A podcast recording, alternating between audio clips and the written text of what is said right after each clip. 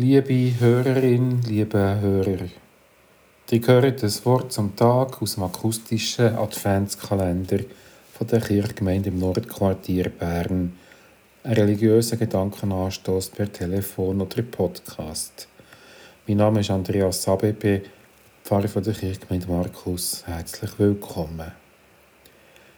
Schon einmal, am 2. Dezember, durfte ich zu euch reden und habe dort eine Person aus der Weihnachtsgeschichte eingeführt, die in der Regel unter dem Radar läuft und kaum Wirkung entfaltet. Wobei wir zwischen den Evangelisten uns unterscheiden. Der Lukas hat sich auf die Maria eingeschossen, hat ihr Zusammentreffen mit dem Engel Gabriel inszeniert, der grosse Moment der Ankündigung, dass sie ein Kind von Gott werde austragen was sie auf bewundernswerte Art und Weise auch angenommen und akzeptiert hat. Ein bisschen anders erzählt der Matthäus, wo nicht Maria, sondern ihre Verlobte, Josef, in den Vordergrund rückt. Der einfache Handwerker, der aber auch dann augenmäss beweist, wo er nicht der Zollstock vornimmt, sondern im Traum einem Engel begegnet und goldrichtig handelt. Die Maria nicht im Stich lässt, sondern sie durch dick und dünn begleitet und das Menschen Mögliche tut, damit der angekündigte Retter der Welt sicher ankommen kann. Ein zweiter Blick in die malteische Weihnachtsgeschichte beweist, dass Josef nicht zufällig gehandelt hat, sondern lehnfähig ist. Wieder handelt er goldrichtig, nachdem er ein zweites Mal im Traum von einem Engel besucht worden ist.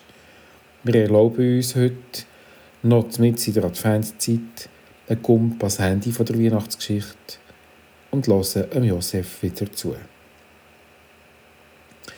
Schön, euch wieder dürfen zu begegnen. Ich sage das nicht einfach nur so, sondern meine es auch so.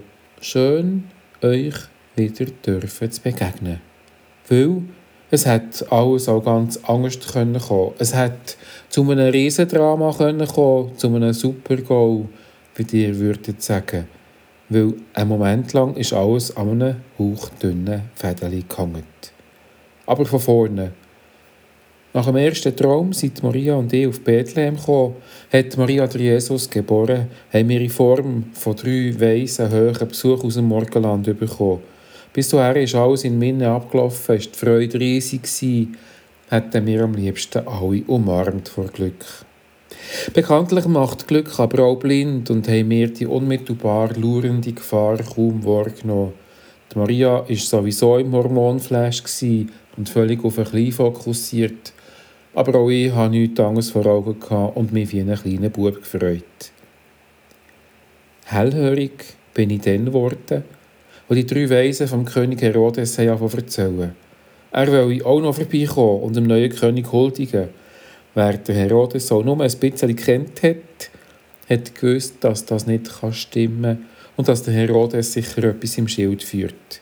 Er, der sich derart geschickt mit den Römern arrangiert hat, er hat mit seinem Volk im Allgemeinen und mit Jesus im Besonderen sicher nichts am Mut gehabt. Noch hellhöriger bin ich am nächsten Tag geworden, wo die drei Weisen von ihrem Traum erzählt haben. Sie soll nicht mehr beim Herodes vorbeigehen, sondern sich gerade auf den Heimweg machen. Und am übernächsten Tag habe ich genau gewusst, dass es für uns kein Heben mehr gibt in Bethlehem.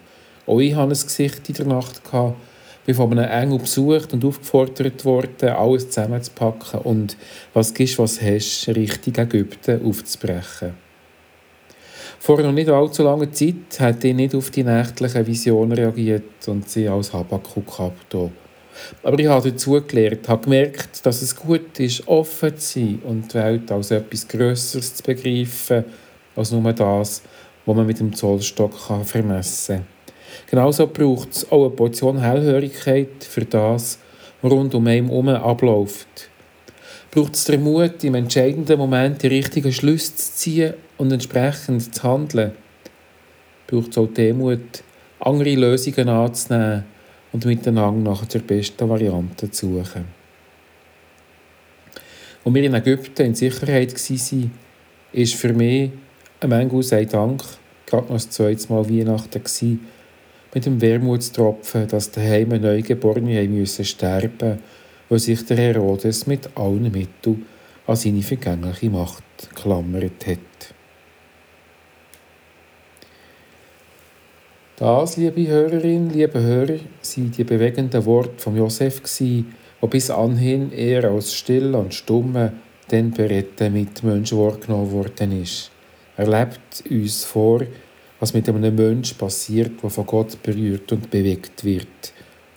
Und ihr, wo seid ihr schon von Gott berührt und bewegt worden?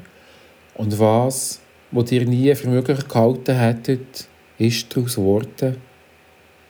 Liebe Hörerinnen, liebe Hörer, ich wünsche euch viele anregende Gedanken durch den heutigen Tag, egal ob ihr dabei schon zu Lösungen kommt oder noch viel mehr anregende Fragen entdeckt.